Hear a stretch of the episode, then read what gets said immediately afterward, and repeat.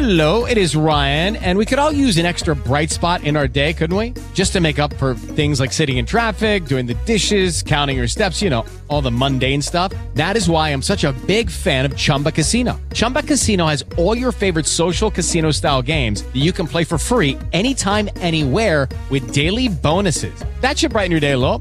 Actually, a lot. So sign up now at chumbacasino.com. That's chumbacasino.com. No purchase necessary. VGW Group. Void were prohibited by law. See terms and conditions. 18 plus.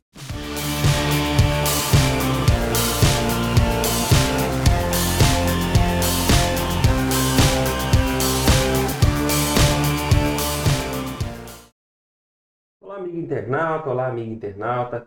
Seja bem-vindo a mais uma temporada do programa No Caminho. Chegamos a mais um programa, estamos hoje tendo o prazer de estar aqui na Way, no escritório da Way House Church aqui em Arujá, gravando mais um programa No Caminho. Programa no qual nós conversamos com pessoas das mais diversas áreas da sociedade que têm por princípios no seu dia a dia os princípios contidos no livro de sabedoria milenar mais publicado de toda a história da humanidade, a nossa querida Bíblia Sagrada.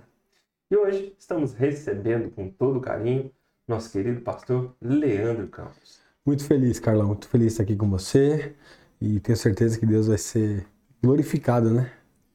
Através dessa conversa e os irmãos também.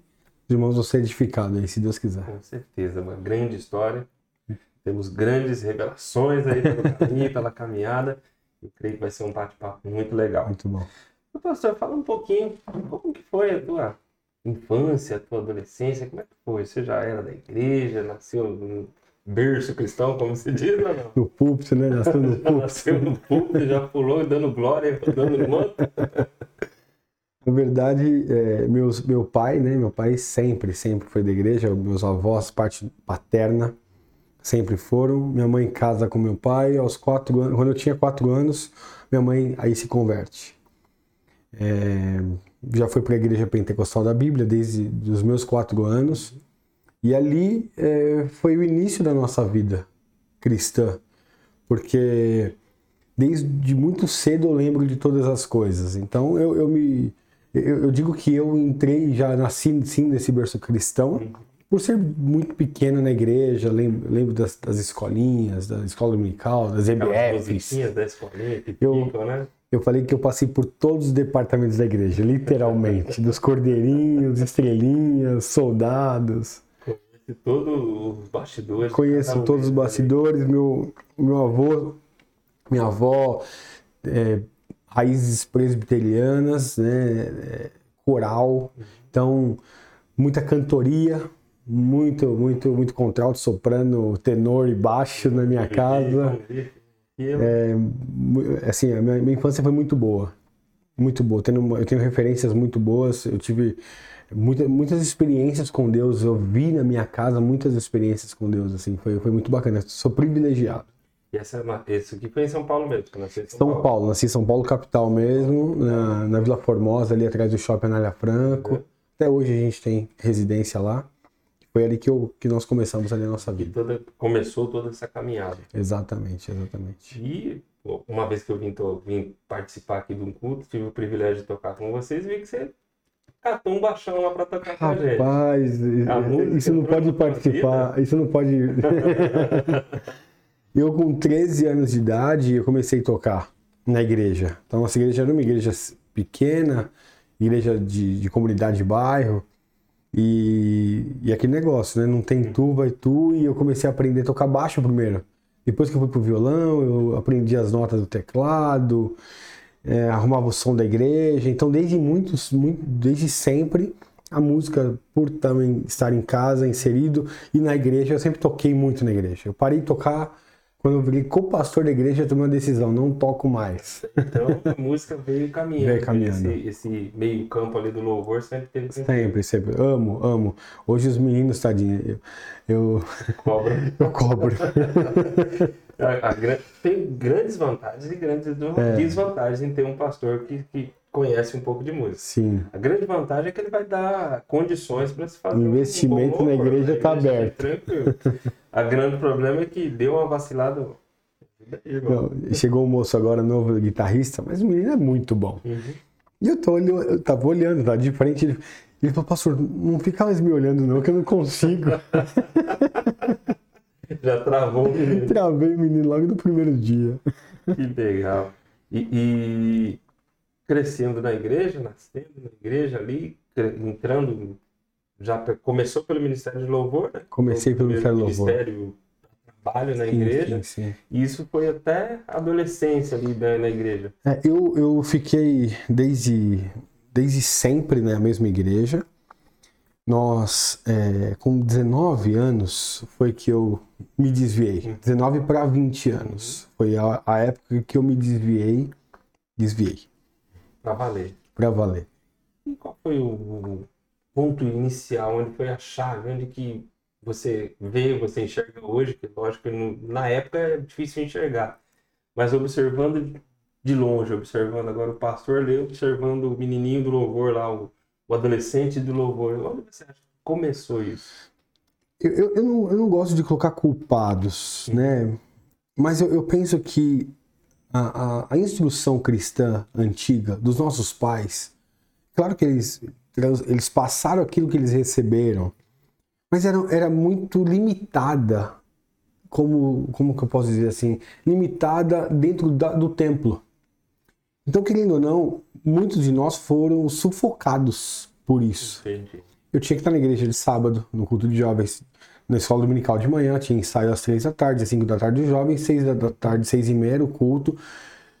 Chega uma hora que você cansa pela, pelo ativismo. Pressionado ali, né? E do outro lado você vê um mundo. Chamando. Você olha e fala, meu Deus, o que, que é aquilo? O que, que é canto da sereia do mundo, né? Exatamente. Então, eu acho que pela falta de instrução e de entendimento, de propósito, de entendimento que de, de uma vida que uma vida não era segmentada, eu acho que esse é o X da questão, Carlão. Que muitos de nós aprendemos que a vida era segmentava, segmentada. Então, a vida profissional é uma coisa, a vida espiritual é outra, o ministério é outro, a família é outra. E hoje eu entendo que não é assim. Aquela, aquela divisão que a gente tinha do que aqui é secular, né? Exatamente, não exatamente. mistura com o mundo. Exatamente. E, e, querendo ou não, é, a lei fala assim: se você pecar, você morre. Então, todo o pecado de um jovem, ele faz você se afastar da igreja. Então, dependendo de como é tratado, ao invés de você aproximar as pessoas, o pecado nos afasta de Deus. E eu penso que a igreja tem que trazer esse pecador para perto. Então, qual que era a qual, qual, qual que era a primícia? Você pecou, você vai ficar sem ceia. É banco, vai ficar sem ceia. Em em uma lógica não tem lógica, né? que vai botar um X, né? Seis É meses, pecador. é, três meses. Banco, pecador. Então, querendo ou não, isso te afastou da igreja, né? Isso afastou. E ajuntou uma, um pouco da minha vontade de conhecer o mundo, porque todo mundo falava, os amigos da escola, amigos de faculdade, etc, etc. E eu fui. E você foi pai muito cedo. Eu fui pai muito cedo. É, querendo ou não, assim, a- eu engravidei Uhum. uma moça, eu estava na igreja, ainda era líder da, da música na igreja, comecei a namorar, ela engravidou, fui lá, falei com a pastora, tudo do jeito que sempre teria que fazer. Só que o- os pais dela mudou para Rio Claro, interior de São Paulo. E eu acabei indo para lá. E quando eu cheguei em Rio Claro, eu falei assim, quer saber? É aqui que eu vou conhecer o mundo. Então, a minha ida para Rio Claro, a minha mudança de. Agora eu sou pai, com 19 anos, ela tinha 16 anos, com duas crianças. É, então, eu penso que ali foi um. Foi, foi um pontapé, vai. Ali, ali me ajudou a ter essa, liber, essa falsa liberdade. E ela também era da igreja. Ela frequentava a igreja comigo. E, e eu costumo dizer, quando tenho opção, oportunidade de falar com pessoas de louvor, né? Que o músico ele fica bonito, né? Não importa quão estragado o bicho seja, Colocou o instrumento nas costas. ele fica bonito, né? É. E, e na igreja também isso acontece. Você acha que teve alguma, algum, alguma relação do fato de estar no louvor e, e causar essa atração? No- Nesse caso, não. Nesse caso, não. A gente teve um relacionamento paralelo. Ela veio para a igreja, porque nós nos conhecemos fora. Ela veio para a igreja. Não foi. Mas eu já tive diversos casos desse daí. Crescendo na igreja, passando uma adolescência pressionada, o, o- uma queda, né? Não Queda, tão queda, queda. assim, porque estava meio dentro dos planos da, da- do sair, né? Sim, sim. Fazer meio que parte, e essa queda te levou para Rio Claro, onde você ali chutou o balde mesmo. Ali eu quis ficar longe. Eu quis ficar longe de Deus, no sentido de eu quero conhecer. Claro que teve também, eu fiquei longe da família, fiquei longe daquela pressão. é, minha mãe, você vai na igreja, meu pai, minha, minha, minha avó, meu avô, aquela coisa toda. Então eu me senti livre. Uhum. Mas é uma liberdade que me trouxe muito, muita consequência ruim. Muita consequência ruim. Eu, penso, eu sempre falo uma coisa: o meu filho é uma, é, é uma bênção de Deus. Mas o pecado, o erro, foi uma, me trouxe tantas consequências. Até mesmo quando eu voltei de Rio Claro para cá, eu fiquei distante dele. Foi uma consequência. Então, o pecado sempre traz consequências drásticas. O Senhor perdoa, o Senhor restaura, o Senhor muda a nossa sorte, mas a consequência a gente carrega, não tem jeito. A gravidez aconteceu quando você ainda estava no Ministério de Louvor. Sim, eu era líder do grupo de música. Como que isso foi percebido pela igreja, ou pelo pastor, ou por quem te liderava no louvor? Quando, quando eu, eu, eu caí, eu já chamei minha pastora. Eu não consegui ficar com aquele peso, me senti um peso muito grande. E eu já contei para ela. Então ali eu já fui afastado. Uhum. Não, num primeiro momento, No pr- afastou. Exatamente. E eu fiquei na nave da igreja. Uhum. E depois teve as oportunidades de a gente mudar para a cidade de Rio Claro. Então eu fui tentar a vida lá. E comecei a trabalhar, não arrumei emprego logo de cara. Fui vender trufa. Eu, poxa, eu, trabalhei sempre com contabilidade. Eh, trabalhava na faculdade de São Marcos aqui, ganhava super bem. E eu fui para lá tentando um emprego dentro do escritório de contabilidade, continuar a mesma coisa, e não conseguia, não conseguia. E fui vender trufa na rua, trabalhei de manobrista no estacionamento, até que consegui uma vaga dentro de um escritório de contabilidade e, e continuei minha carreira. Olhando lá pelo seu lado pastor, hoje você é o pastor, e acontece uma situação como o menino Leandro chega e conta com você. Você acha que a atitude do pastor Leandro teria sido parecida com a atitude do pastor ou da pessoa que te liderava naquele momento? Eu já tive diversos casos aqui, eu já tenho quase 600 membros da igreja. Eu, e isso, entre aspas, é corriqueiro. Eu, eu sempre falo assim, até falo isso na ceia, de uma, de uma, uma conotação de brincadeira, mas é muito sério. Se você tem pecado, to- pega três. O top 3 ali. É, pega três ceias, pega três pães, pega três cálices, porque eu penso que o corpo de Cristo, ele nos dá vida. Jesus morreu para pecadores, Jesus não morreu para santos que não pecam. O sangue e o corpo é, é para isso. E eu penso que quanto mais é, nós deixamos o corpo andar sozinho, pior é. O único corpo que anda sozinho é aquela mãozinha da família Adams. O corpo de Cristo, quando está machucado, eu, eu preciso curar, eu preciso levar ele para UTI. E o remédio é a ceia, o remédio é o corpo, o remédio é estar junto. Não é abandonar, não é cobrir o pecado, é encobrir o pecado, não é isso. Mas o remédio é o discipulado, é levantar da mão, ca- se afundou, vem cá. Eu acho que quanto mais a gente está longe, mais atolado no pecado, mais eu preciso das- dos irmãos, mais eu preciso de Deus, mais eu preciso de ceia, mais eu preciso de relacionamento. É isso que eu penso hoje como pastor. Esse é o segredo. Também sem marcar com a canetinha, né? Aquela pessoa. O X, né? pecador, aquele lá. E depois desse momento Rio Claro, foram ali alguns anos Foram Claro. quatro anos e pouco que eu fiquei em Rio Claro. É, a, a mãe do meu filho, ela decidiu ir embora, decidiu ter um relacionamento e ela foi. Foi quando eu voltei para São Paulo. Eu Fiquei ainda alguns meses lá e eu voltei para São Paulo é, gr- gradativo. Eu também já tinha uma vida lá, eu também tinha meu filho lá tal. Mas chegou um momento que, que eu me afundei mais no pecado, assim, na, na- Quanto mais eu estava afastado, eu- como eu estava afastado, quando eu me separei, eu me afundei mais. Mas chegou um momento que eu tive uma experiência muito forte com Deus dentro do meu apartamento. Eu estava dando uma festa no meu apartamento. Quando de repente era seis horas da manhã, eu ouço uma voz no meu ouvido falo assim: Você acha que é isso que eu tenho para você? Já olha até pra E eu falei né, que eu tô bêbado, o que que tá acontecendo? E foi, foi uma experiência muito, muito forte. E, e essa voz falou umas cinco, seis vezes. E a gente conhece a voz, né? Não. Aquele momento eu tomei a decisão, eu fui- voltei para a igreja naquele dia. E quando eu voltei para a igreja, naquele dia, Carlão, o pastor me chama lá na frente, ele pega o contrabaixo, coloca na minha mão e fala assim: seu lugar tá aqui.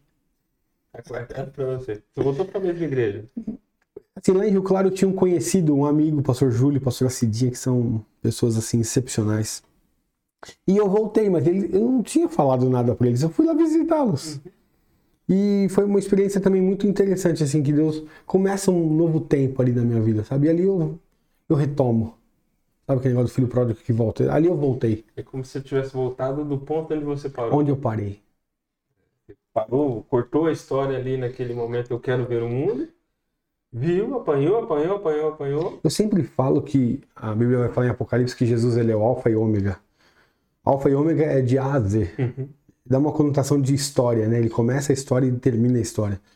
Nesse meio do A a Z aqui, a gente, no L, a gente dá um. Não é, no S. A gente tenta pegar. Tenta burlar. Deixa que eu escreva a minha história. Mas quando a gente eh, não consegue mais, a gente se submete, entrega os- a caneta e o papel, fala assim, Jesus. Aí ele volta. Ele É volta. muito parecido com uma história que, que pessoal que eu tive, de um momento que eu tive da minha história. Aqui na, na região Mogi das Cruzes tem um forrozão aqui, né? E eu tava nesse momento, quero ver o mundo, quero ver o que que tem lá. Você vê o que tá E acontecendo. eu tava no. Eu lembro que até hoje que eu tava. Entrei, já tomei uma passada regra, tava legal. Daqui a pouco escuto essa voz, vou pro estacionamento e começo a chorar no estacionamento da, da, desse local. E falo, não é isso, não é aqui. Em outras procuras, a nossa história acaba se encontrando em alguns momentos ali, onde eu também voltei para um ponto onde eu tinha parado. Eu, eu penso que Deus, Deus, ele, ele escreveu. Ele não pode mudar aquilo que ele escreveu. Só o salmista vai falar sobre isso. Ele escreveu os nossos Uhum. dias, né? Então, Tem, tem. Eu costumo dizer para minha esposa, às vezes ela fica até meio brava comigo, mas Deus não perde o controle de nada. né?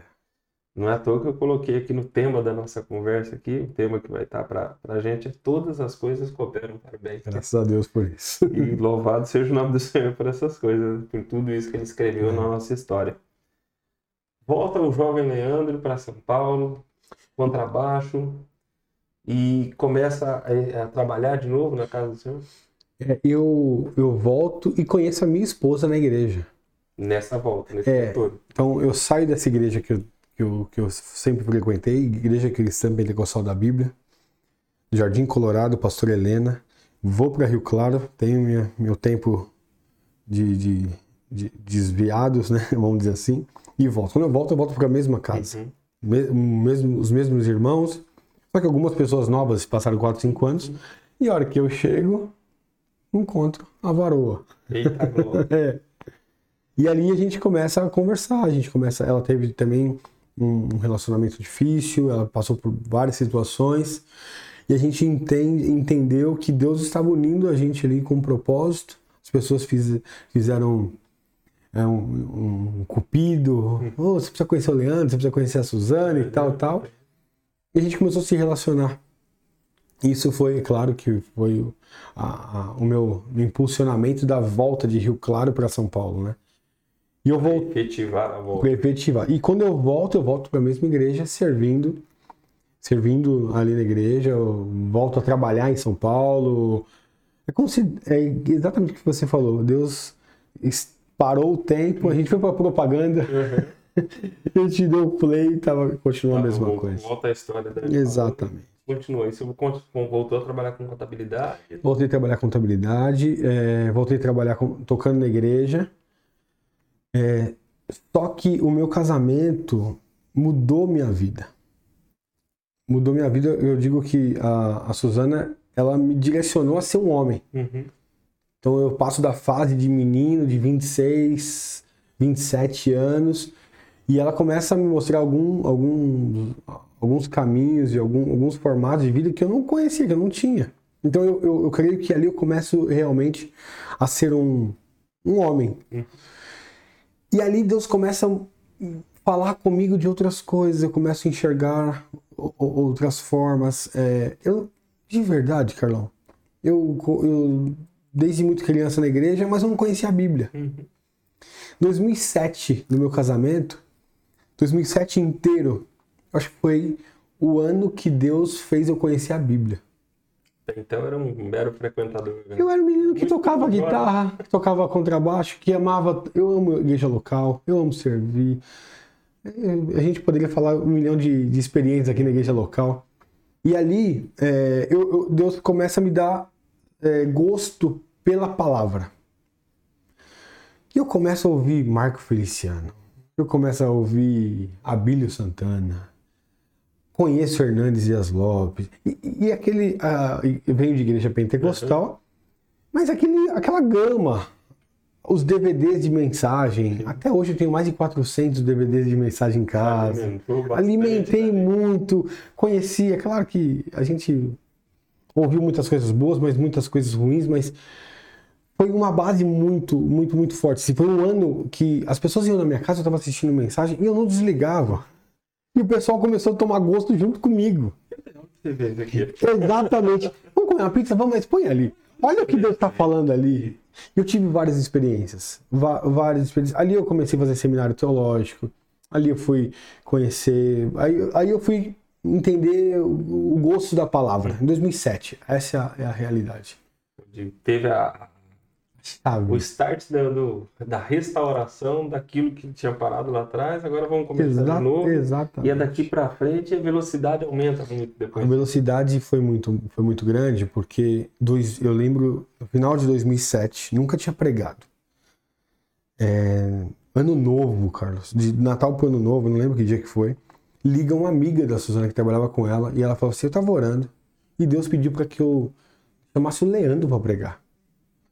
Eu falei: A Suzana veio falar comigo, eu comecei a tremer. Eu falei assim: Mas eu nunca preguei. É é? Aí, é, aí eu peguei o telefone e fui falar com ela. Ela falou assim: é aqueles 12 dias para 12 meses, tal, 2008. E o tema é o ano que Deus me escolheu. Tinha acabado de vir de 2007, onde Deus marcou. Marcou e Bora. ali começou. Eu não preguei nada com nada, é lógico, né? Não vou falar Foi. que eu preguei bem. Eu estava lá. Eu li os textos lá. E ali começa. Ali começa.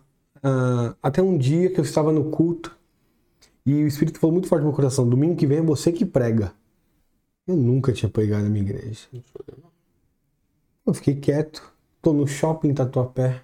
Do nada, minha pastora e eu, nós morávamos perto do shopping Anália Franco. E eu fui no shopping Tatuapé com os meninos da igreja. Tava no shopping Tatuapé. Eu falei, o que, que a senhora tá fazendo aqui? Eu, eu vim aqui comprar não sei o quê. Outra coisa, Deus falou comigo que domingo é você que prega. Aí deu aquela remecida. Mas ali começou o ministério local. Uhum. Deus foi muito, foi muito fiel. Deus selou ali, sabe? Aquele selo do Espírito mesmo na- no meu ministério. E eu começo a tentar virar uma chave. Eu, como líder de música, eu começo a ficar incomodado apenas em cantar na igreja, tocar na igreja. E eu começo a fazer o quê? Pego o Ministério do Louvor. Vamos fazer, entregar sopão na, os mendigos na rua. Vamos fazer isso. Fizemos evangelismo no carnaval muitos anos. Fizemos evangelismo na parada gay muitos anos. É, nessa, nessa experiência de ir para a rua entregar sopão, nós encontramos uma família, nós tiramos essa família da rua, alugamos casa, arrumamos emprego, tiramos, sabe? Uhum. A- a- as coisas começaram a mudar. O, o foco começou a mudar, né? O louvor virou uma continuidade da nossa vida, que era exatamente isso que Deus já tinha falado no meu coração. Não, não é ali a adoração. A adoração é na vida. Ali é só extensão. Acessório. Acessório, uma Sabe tocar, sabe cantar? Então apresenta a sua vida ali. E foi isso que aconteceu. E eu lembro que, eu lembro de, na hora do louvor, Deus curar as pessoas. Uma pessoa levantava a mão, eu quero aceitar Jesus na hora do louvor. Então a gente teve uma- muitas experiências, muitas experiências muito, muito bacanas a partir disso. Aí foi 2008, 2009, 2010, até 2011. 2011 foi quando eu assumo, o, eu sou co-pastor da igreja Mesmo igreja. dessa mesma igreja. Onde eu nasci, onde eu passei por todos os departamentos. E ali eu entro como co-pastor, ajudando minha pastora, deixo o ministério de louvor. é, no sentido da liderança, não, não toco mais na igreja ali. E começa, a gente começa a, a enxergar a igreja agora como igreja. É, e por eu sempre ir para a rua, evangelizar e etc, etc, o ministério sofre uma, uma alteração. O presidente, é, em 2013, teve uma nova eleição a cada quatro anos, os presidentes mudavam. E o presidente, pastor Ronildo Queiroz, que hoje ainda é presidente da Pentecostal da Bíblia, me chama para ser o pastor nacional dos jovens. E, e ali, em 2013, eu assumo como pastor de 170 igrejas dos jovens da Pentecostal da Bíblia. Então foi uma outra experiência também e continuei. De, de crescimento foi grande. Foi muito grande ali, foi, foi, foi uma escola muito grande. Foi, aprendi muito com o pastor Ronildo, ele me direcionou para muitos lugares. Fiz Hagai, foi, eu até deixo aqui um, um conselho todo mundo que é pastor, que é líder, tem que passar pelo Hagai. Instituto de Liderança Cristã, Hagai aqui em Campinas, é uma semana. É algo assim que virou minha chave que eu olhei para fora, Carlão, falei assim, tem gente, tem muita gente fazendo coisas excepcionais, excepcionais. Que, que nem sempre chegam. Né? Não chega. E era igreja comunidade local, a gente estava em 34 pastores. E um falava o que, como fazia na igreja, outro falava, e eu falava, meu Deus, que coisa linda. Isso. Você sabe que ali, Carol, quebrou meu preconceito com a igreja tradicional. Batista, Uhum. porque eu achava que eles eram frios. Geladeira, a gente. Os cemiterianos. Quantas vezes a gente bateu nesses coitados? It is Ryan here, and I have a question for you. What do you do when you win? Like, are you a fist pumper? A woohooer, a hand clapper, a high fiver. I kind of like the high five, but if you want to hone in on those winning moves, check out Chumba Casino. At chumbacasino.com, choose from hundreds of social casino style games for your chance to redeem serious cash prizes. There are new game releases weekly, plus free daily bonuses. So don't wait. Start having the most fun ever at chumbacasino.com. No purchase necessary. VGW Group. Void were prohibited by law. See terms and conditions. 18 plus. With the Lucky Land slots, you can get lucky just about anywhere. This is your captain speaking. Uh, we've got clear runway and the weather's fine, but we're just going to circle up here a while and uh, get lucky. No, no, nothing like that. It's just these cash prizes add up quick. So I suggest you sit back, keep your tray table upright, and start getting lucky. Play for free at LuckyLandSlots.com. Are you feeling lucky? No purchase necessary. Void where prohibited by law. 18 plus terms and conditions apply. See website for details. E ali eu vi que eles, eles, nós éramos os cemiterianos e eles trabalhavam muito. O social muito forte, a teologia muito forte. Então, Mas se escondendo atrás de um pente- pentecostalismo, né? do mover do Do espírito, né? mover. Do mover da- do falar em línguas, do, interno, aquela coisa pra dentro. né. Exatamente, num, num exercer eclésia. E eles nadando de braçada na eclésia. Foi ali que a, a minha visão. É, eu, eu falei, poxa, mas tem alguma coisa aqui e tal. Aí eu comecei a es- estudar outras, outras coisas. Nada contra o mover. Mano, mano, pelo contrário, pelo contrário, domingo passado eu só senti o culto lá, você vai ver. Um tempo atrás eu falei pra minha esposa com esse tempo de pandemia, que a gente teve que ficar meio afastado, meio longe e tal. Aqueles cultos do banco, saudade de subir no monte, dar uma. Tem hora que nossa arrepio é bom, né? Esse equilíbrio, né, entre o viver, o mover e, o, e a eclésia Eu acho. efetiva tem que, tem que existir. Eu- as pessoas dizem que é a palavra e o mover, eu acho que não é, é a palavra, o mover, é o servir, é o adorar, é o, é o, evangel- é o pacote completo. Não adianta, não Se adianta. fizer de um lado só, sempre vai faltar. Exatamente. Sempre vai estar faltando. Então vimos a chegada de Rio Claro, um casamento, uma restauração sentimental e nesse meio campo também veio uma restauração financeira. Foi muito interessante isso. Porque no casamento eu tive uma restauração financeira excepcional, assim. Porque eu, eu fui gerenciar um escritório de contabilidade, eu cresci na minha profissão, estudei mais. Deus abriu as portas da vida financeira, assim, pra gente, sabe? Minha esposa foi ser gerente de uma agência de emprego de, de- de- em São Paulo, muito grande, com 8 mil funcionários nós crescemos financeiramente também, né? E, e nessa época, 2010, foi a hora que eu estava um pouco cansado de contabilidade, falando da vida profissional, e eu fui tentar financeiro. eu, eu fiz financeiro de um escritório de advocacia e depois eu fui convidado para ser gerente financeiro de uma importadora. Foi meu último emprego mesmo antes de ficar integral no ministério. Eu fiquei durante oito anos, se não me engano, oito, nove anos dentro de uma financeiro. É.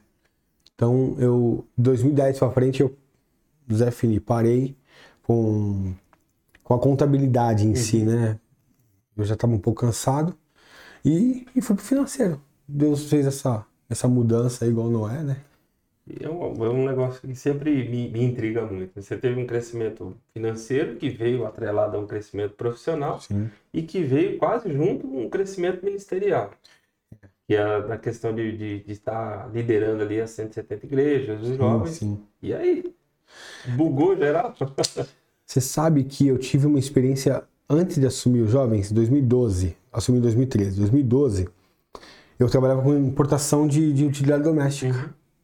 Copo, jogo de jantar, tudo.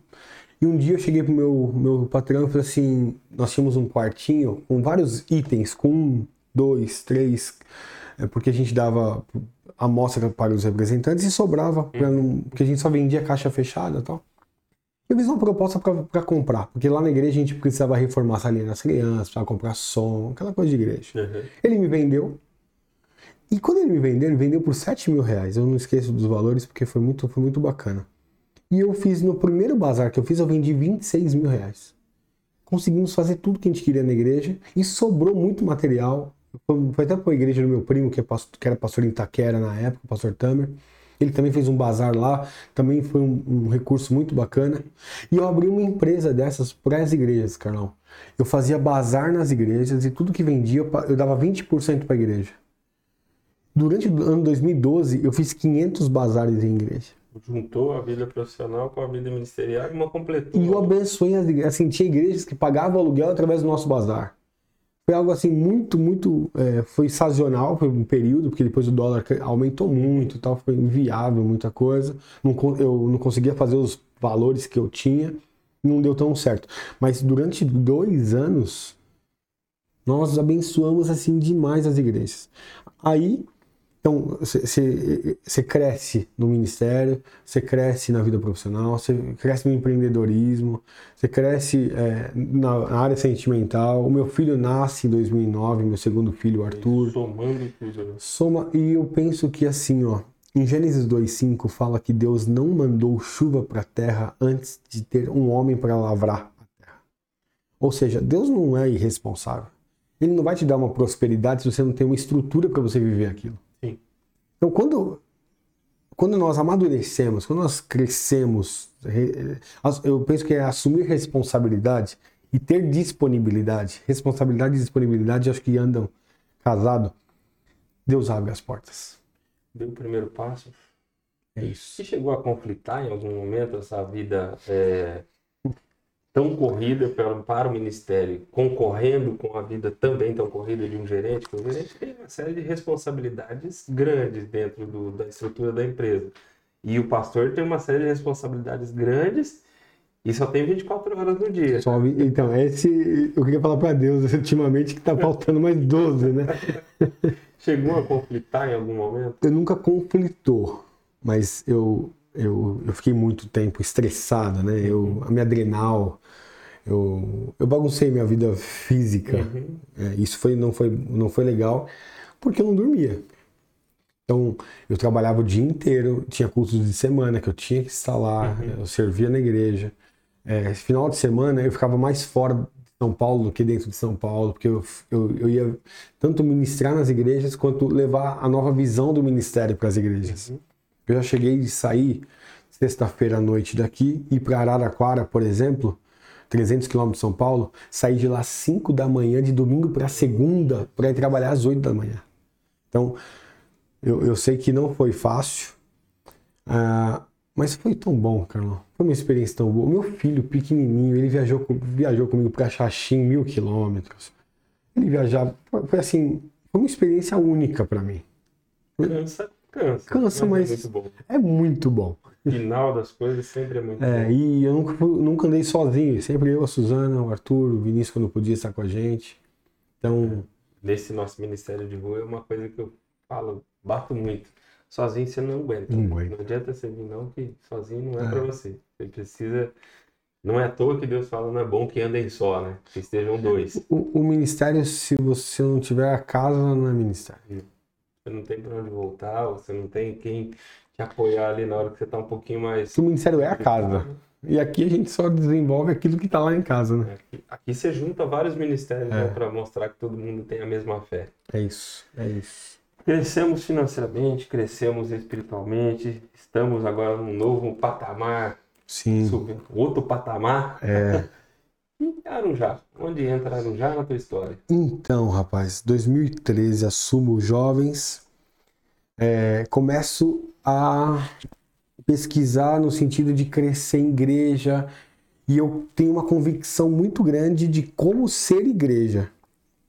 Se eu te mostrar, eu tenho um arquivo de 2011 daquilo que eu achava que era igreja, como deveria ser uma igreja, hoje que é a nossa igreja. Então, eu, eu Colocado em prática. eu tinha uma convicção, Carlos, dentro de mim sobre como ser igreja, o que fazer, como fazer muito grande, que não veio de mim. Eu tenho essa convicção, que não veio de mim. 2014, 2015, nós estamos na igreja do Jardim Colorado, quando eu sinto a necessidade de não estar mais ali. Eu sinto um direcionamento para crescer um pouco em discipulado. Eu amo esse negócio do discipulado, do, do estar junto, do- da mesa, da comunhão e tal. E eu precisava crescer nisso. Foi quando eu conversei com o presidente na época, falei com a minha pastora, falei, pastor, eu vou sair da igreja local. E eu vou, me, vou continuo no mesmo ministério e vou para uma igreja na Vila Clara, lá em Diadema. Moro na Vila Formosa, vou para Diadema. Em março de 2015 eu faço essa transição. Saio da igreja local, da, Jardim Colorado, continuo no ministério, sou pastor de jovens nacional, só que eu vou para uma igreja que tinha um pouco mais a visão que eu acreditava Mais próximo daquele mais próximo do que do meu do propósito que a gente tem de, de, de vida. Então eu penso que igreja local é muito propósito, né, de desenvolver o propósito que a gente tem. E, e eu passo ali até o final do ano, 2015, o presidente me chama, fala assim, Leandro, o pastor da igreja de Arujá, que era dentro do condomínio, era o pastor Gesiel, ele, ele vai mudar para Mogi e ele já está 10 anos na igreja. Ele está deixando a igreja, eu preciso de um pastor para lá. E eu tinha vindo aqui já pelos jovens, eu conhecia a igreja, não sei se, se vocês foram até lá, era dentro da casa do condomínio 1, ali na Rua das Camélias. Uma vez. E, e o presidente me trouxe para cá e eu vim para visitar. Ele falou assim: vai lá conhecer a igreja, vai lá pregar um dia. Tá bom. Viemos, eu e minha esposa. É, Fui embora. Quando eu fui embora, eu precisava dar uma resposta se eu, se eu queria assumir ou não. Só que eu, eu andei um pouco de tempo com o pastor Josué Campanhã. Pastor Josué- Campanhã, Igreja Batista do Morumbi, um homem muito, muito sério, muito sério. Também trabalhava com discipulado. Por causa do discipulado, eu comecei a acompanhar esses homens. E ele me convidou para ir para os Estados Unidos. Ia ter um congresso em Atlanta, chamado Catalyst, do pastor Andy Stanley, da North Point. E ele falou, Leandro, você não quer ir comigo? Vai alguns líderes de jovens de- do Brasil todo e eu queria te convidar. Do nada ele me convidou, eu falei, eu vou. E eu falei pro presidente assim, eu vou para os Estados Unidos, quando eu voltar, eu dou a resposta. Chegando lá nos Estados Unidos, ah, eu já tinha uma convicção no meu coração que eu queria aceitar. Minha esposa ainda estava... Toda mudança não é fácil. Obrigado. É, por mais que seja perto, São Paulo, Arujá, mas toda é, é diferente, né? Mudaria a nossa vida. E, e Deus fala comigo lá. Deus fala comigo lá, eu tenho uma convicção muito forte. Eu ligo para ela e falo assim, amor, faz as malas que a gente está indo para Arujá. Deus falou assim, assim, assim. Deus direcionou Claro, de. Sim, só para você ter ideia, nós estávamos em 13 mil pessoas. O pastor Andy Stanley é um homem totalmente tradicional. Depois você escuta as mensagens dele no YouTube, totalmente tradicional. Ele para a mensagem uma hora e ele fala assim: tem uma pessoa aqui que recebeu uma proposta para assumir uma igreja de ricos. Deus está mandando você ir porque a sua função é que o coração dos ricos se torne aos pobres. Vai falar o quê? Só faltou Arujá. Aí eu falei assim, eu já sabia. Aí, aí eu voltei, liguei para ela e nós viemos. Em fevereiro de 2016 eu assumo. 1 de fevereiro de 2016 eu assumo a igreja aqui em Arujá, lá dentro da. como pentecostal da Bíblia, né? E ali a gente começa. A gente começa a fazer um trabalho muito forte nas famílias. Eu, eu trago o curso Casados para Sempre, curso Educando Filhos à Maneira de Deus, a Universidade da Família. E a gente começa a trabalhar com os irmãos, conheço todo mundo, vou na casa de todo mundo, quero saber a história. Eu, eu gosto de estar com. com Trocar, eu né? gosto, cara. Eu gosto, eu gosto de saber a história, eu gosto de entender o porquê, do pra quê. A igreja começa a crescer, a gente assume ali, tinha 25 pessoas, a igreja até novembro de 2016 eh, vai para 50 pessoas. E ali eu ainda não estava satisfeito, sabe? Eu falei, tava faltando alguma coisa, tava faltando alguma coisa, tava faltando alguma coisa. Quando veio no meu coração, intercessão. With Lucky Land slots, you can get lucky just about anywhere. Dearly beloved, we are gathered here today to. Has anyone seen the bride and groom? Sorry, sorry, we're here. We were getting lucky in the limo and we lost track of time. No, Lucky Land Casino, with cash prizes that add up quicker than a guest registry. In that case, I pronounce you lucky. Play for free at LuckyLandSlots.com. Daily bonuses are waiting. No purchase necessary. Void where prohibited by law. 18 plus. Terms and conditions apply. See website for details. With Lucky Land Slots, you can get lucky just about anywhere. This is your captain speaking. Uh, we've got clear runway and the weather's fine, but we're just going to circle up here a while and uh, get lucky. No, no, nothing like that. It's just these cash prizes add up quick. So I suggest you sit back, keep your tray table upright, and start getting lucky. Play for free at LuckyLandSlots.com. Are you feeling lucky? No purchase necessary. Void where prohibited by law. 18 plus terms and conditions apply. See website for details. E eu falei assim, mas eu sou pentecostal, cara, eu sei orar. Minha pastora fazia a gente orar duas horas de joelho. Então orar é com a gente mesmo, a gente sabe. Estamos treinadinhos. A gente sabe orar. Mas a gente sabe orar, mas a gente não sabe interceder. E eu fui. Falei, deixa eu entrar aqui no Google, vamos ver o que, que tem sobre intercessão. E apareceu uma, uma entrevista da pastora Ezenete Rodrigues, lá da Lagoinha, de Minas Gerais, Belo Horizonte, com o pastor Lucinho. E eles falando sobre intercessão. E ela citou a Estância Paraíso. Estância Paraíso é um local de restauração, de intercessão e tal. Mas até aquele momento eu não sabia nada o que era aquilo. E eu entrei no site que ela falou e eu fui lá ver cura, libertação, intercessão e não sei o quê. E eu falei, sete dias. Deve ser um intensivo. Eu vou fazer esse curso. É. E eu me inscrevo. Chama os oficiais da igreja. Falei assim, gente, eu vou ficar sete dias afastado, porque parece lá que não pega celular, que não pode usar celular. Mas eu vou ficar lá, vou fazer isso, tal, tal, tal. E fui.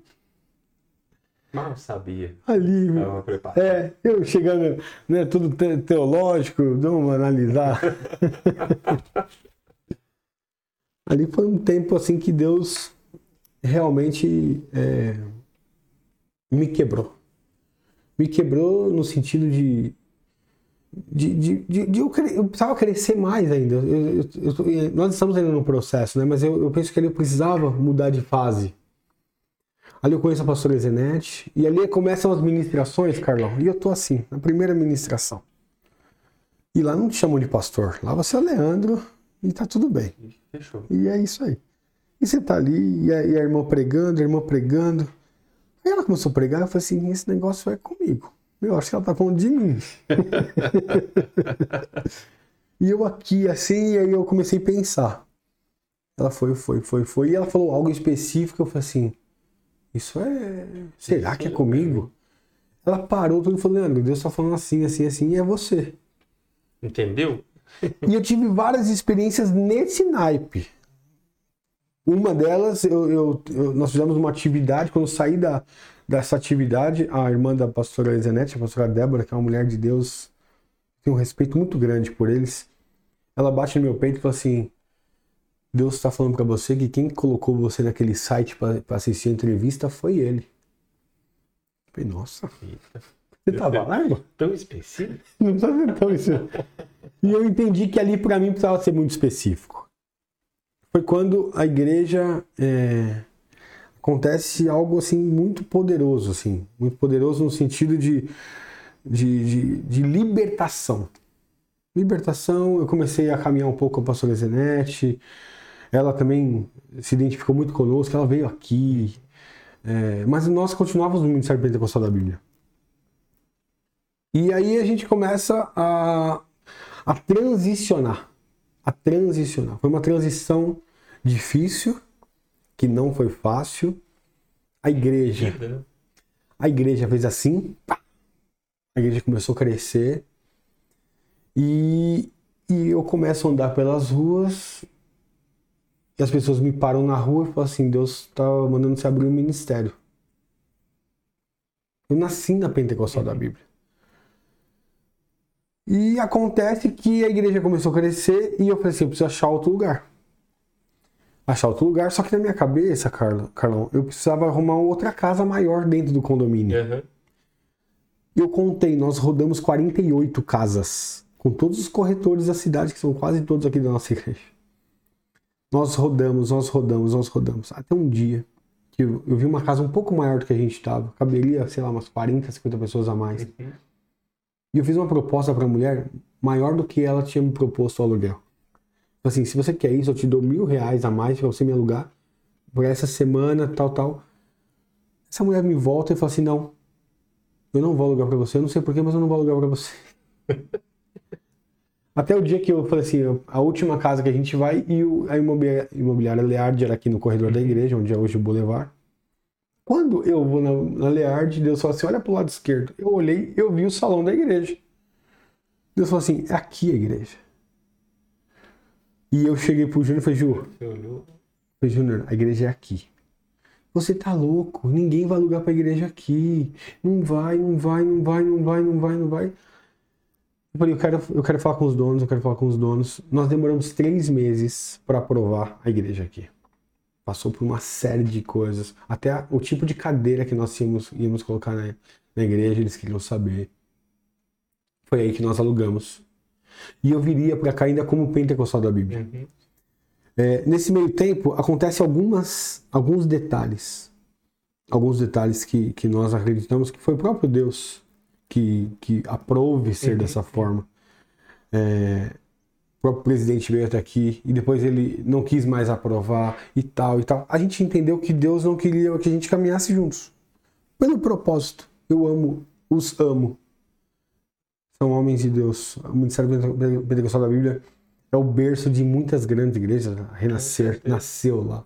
Apóstolo Esteban. E N, N igrejas. É, e nós decidimos seguir o nosso caminho. Foi aí que a gente abriu a Way. A Way nasce em outubro de 2017. 15 de outubro de 2017. Nós inauguramos a igreja aqui com 70 pessoas e nasce a Way. E esse romper de laços, ele é, foi um, um processo, foi um processo tido mais ou menos longo. E no coração do, do Leandro, como é que foi esse romper com a família, né? Porque era uma, uma casa que você nasceu ali dentro e você teve que cortar o cordão. Para mim, Agora é, sou eu. pra mim é triste até hoje. Agora tem que ser só eu. A, a, a fala de Deus para mim é assim: o Josué agora precisa assumir o lugar do Moisés. O Josué precisa ouvir Deus, não precisa ouvir mais Moisés. No sentido de eu tenho um direcionamento para você, eu tenho algo específico no seu coração.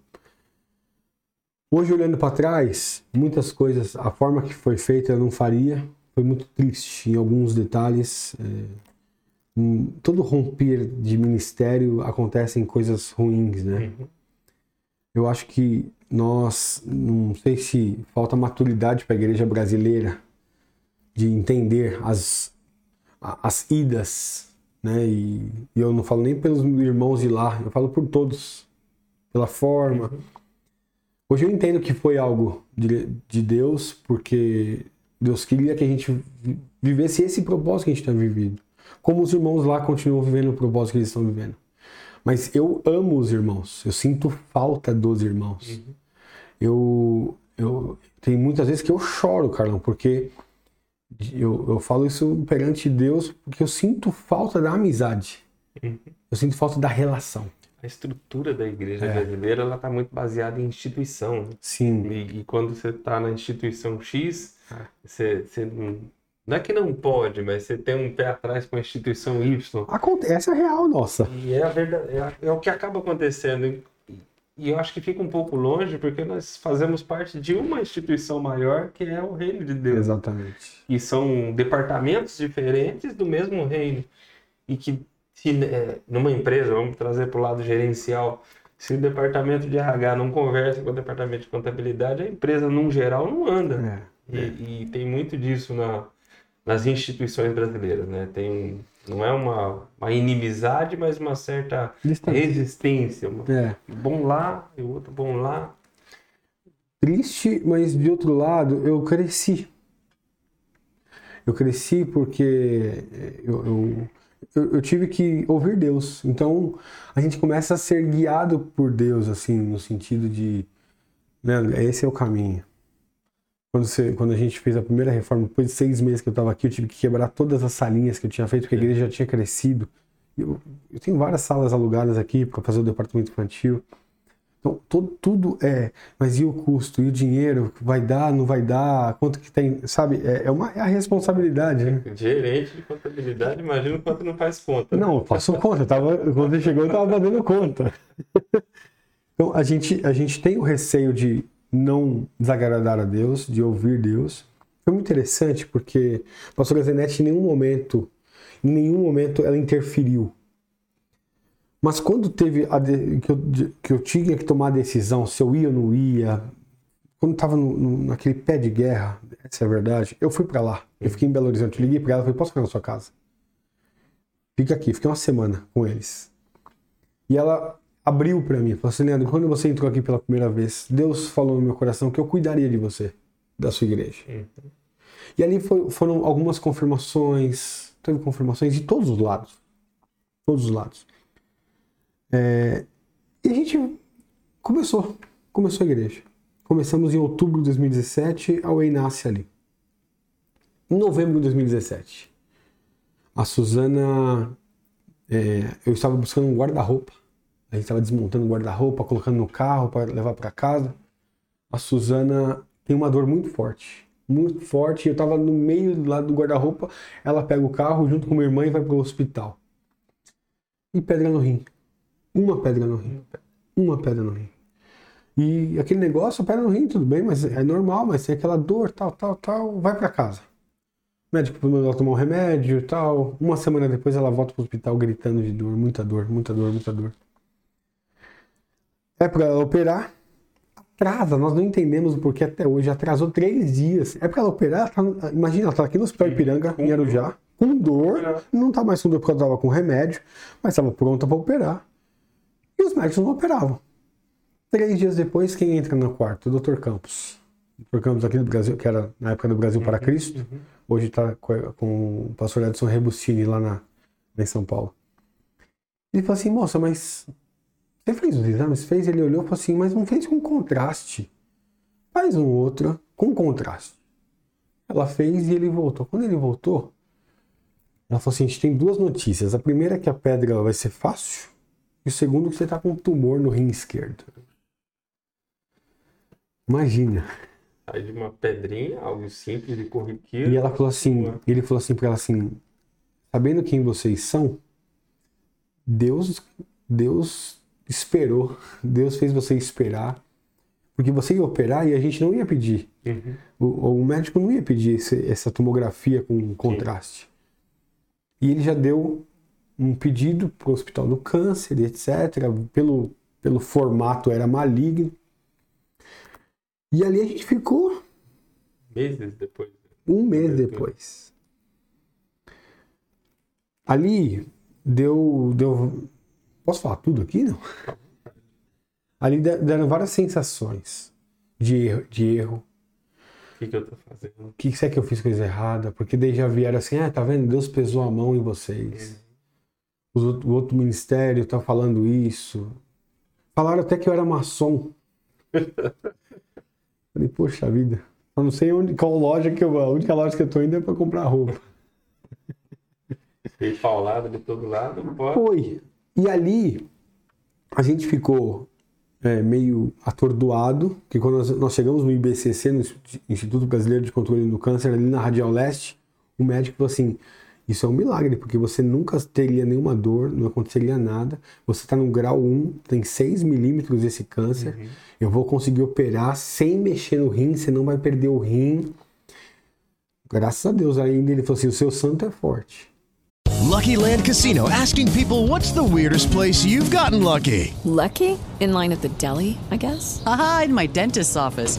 More than once, actually. Do I have to say? Yes, you do. In the car before my kids' PTA meeting. Really? Yes. Excuse me, what's the weirdest place you've gotten lucky? I never win and tell. Well, there you have it. You can get lucky anywhere playing at LuckyLandSlots.com. Play for free right now. Are you feeling lucky? No purchase necessary. Void where prohibited by law. 18 plus. Terms and conditions apply. See website for details. With the Lucky Land slots, you can get lucky just about anywhere. This is your captain speaking. Uh, we've got clear runway and the weather's fine, but we're just going to circle up here a while and uh, get lucky. No, no, nothing like that. It's just these cash prizes add up quick. So I suggest you sit back, keep your tray table upright, and start getting lucky. Play for free at LuckyLandSlots.com. Are you feeling lucky? No purchase necessary. Void where prohibited by law. 18 plus terms and conditions apply. See website for details.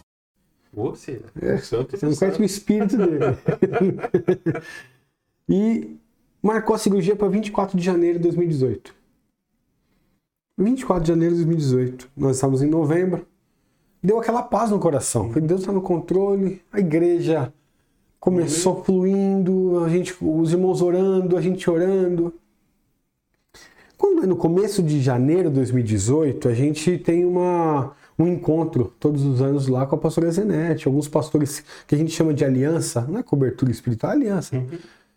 Sabe como que é a minha aliança com a pastora Zenete, Carlão? É, ela ora por nós, eu mando os irmãos para lá, ela vem aqui, ela, eles abençoam tanto a gente, que eu tenho até vergonha, tão, tão que eles nos servem assim, sabe?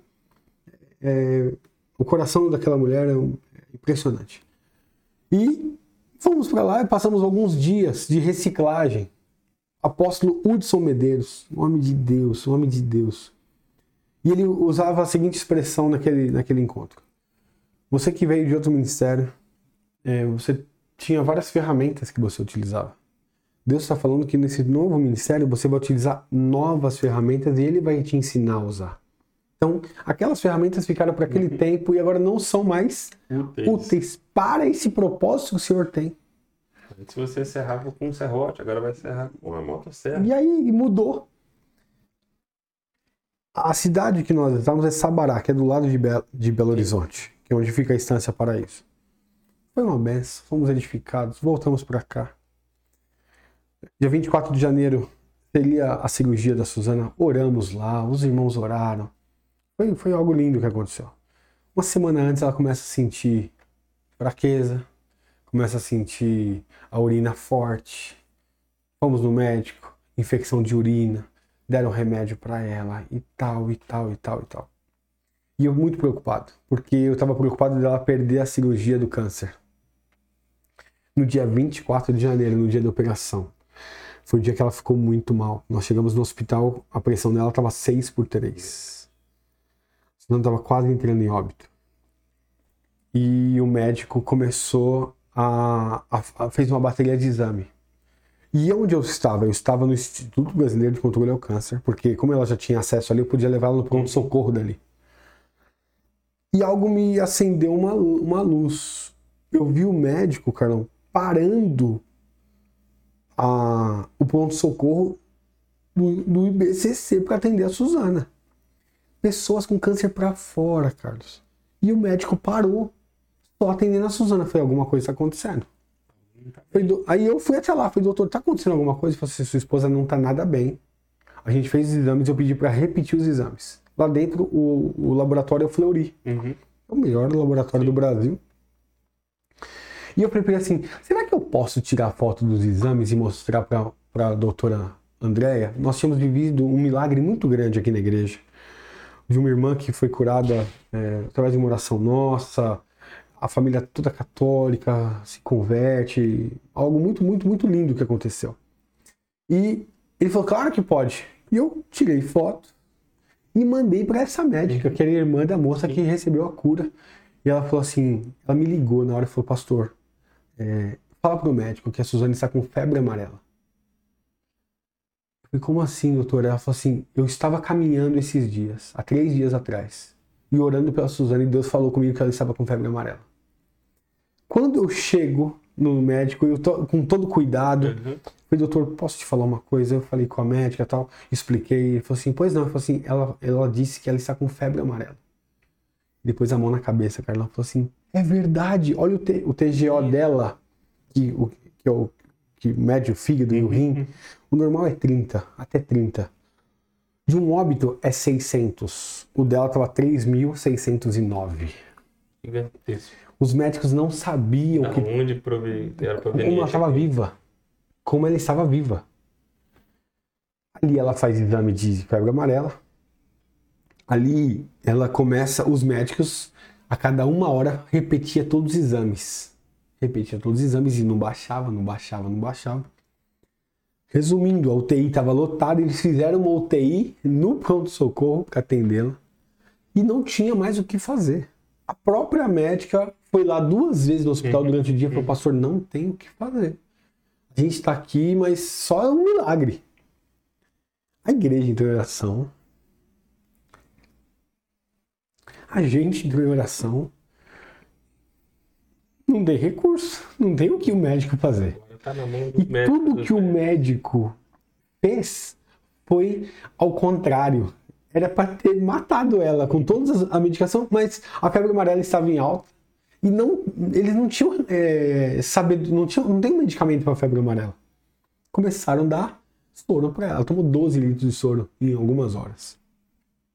Suzana conta que eu, acho- eu nunca vi um hospital tão bom quanto o IBCC de atendimento, de humanismo, nunca vi. Ela conta que um, um, um jovem, um, um enfermeiro, aparece para ela e olha para ela e fala assim: Você não tá indo no banheiro há muito tempo, né? Isso naquele. naquele na- naquela pressão toda, borbulho todo, TGO daquele jeito, a igreja veio todo mundo pra cá em oração, tinha 70 pessoas no hospital ajoelhado orando. É, ela falou assim: não, não fiz. E ela estava numa situação zen, porque o médico tinha liberado pra gente poder visitá-la. Ele abriu a UTI, que era o pronto-socorro, e todo mundo ia lá e falava com ela. O médico falou: pode falar. E ele falava: já não tem mais o que fazer. Ela falou que esse enfermeiro entra e falou assim: será que eu posso colocar uma sonda em você? Ela falou assim: pode. Como você não fez xixi, eu vou colocar uma sonda. E o enfermeiro foi com todo cuidado, fechou a cortina, colocou a sonda nela e começou a sair um líquido muito preto. Tirou, jogou fora e saiu. Só que esse enfermeiro a gente não, não, não achou. Não existe. A gente não, não- assim, não- ninguém conhece o enfermeiro, né? A gente conhece ele. É, o nosso amigo. E a partir disso, para melhorar a situação, o plano de saúde começa a me ligar porque tinha que tirar a Suzana de lá. Porque como ela não estava tratando do câncer, tinha que ir para o hospital do convênio. Foi um desespero, um desespero, porque o médico falou assim, se você tirar daqui, ela morre. Porque é só ambulância com TI, eu não quero que ela saia daqui, o convênio tem que sair daí, eu não vou cobrir mais. Aí a advogada da igreja, que é amiga nossa, tentando, sabe? Chegou meia-noite, Carlão. Isso desde as seis da manhã até meia-noite, eu já não aguentava mais. A gente estava num estado que eu falei assim, gente, vamos. Pra onde que ele quer levar a gente? Vamos. Assinei. Pegamos a Suzana com aquele calhamaço de exames, os médicos se despedindo dela, os enfermeiros se despedindo, colocamos na ambulância. Fomos até a Praça da Árvore, no hospital do convênio, na época do Notre Dame. A médica chega, coloca ela numa maca. Não tem o que fazer. O senhor pode esperar aqui. Eu disse, não, mas eles falaram que a gente vai pro quarto. Ela, como assim vai pro quarto? Vai- daqui a pouco ela vai, vai pra casa eterna, né? E eu falei assim, aí a gente começou a brigar, brigar com Foi até seis da manhã. Chegou seis da manhã e eu comecei a brigar com o médico, com a médica, para ela fazer novos exames, porque veio uma convicção muito forte de cura. Sabe aquele negócio que você tá curada? Ela tá- pode fazer os É exames, foi embora amanhã. faz os exames. E a médica, pra que que eu vou gastar? Pra que que a gente vai fazer exame? Olha, camalhaço. Doutora, faz os exames. Depois de muita insistência, ela fez os exames, pediu exames.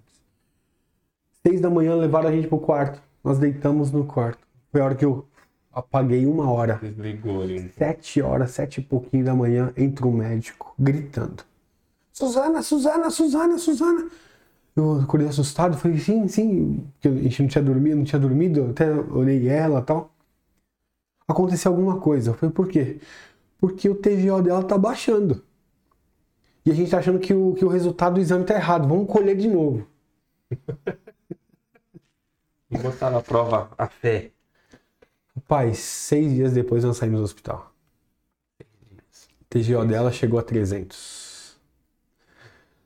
E durante um período de um mês, um mês e meio, o TGO dela voltou ao normal. Nesse meio tempo, a igreja.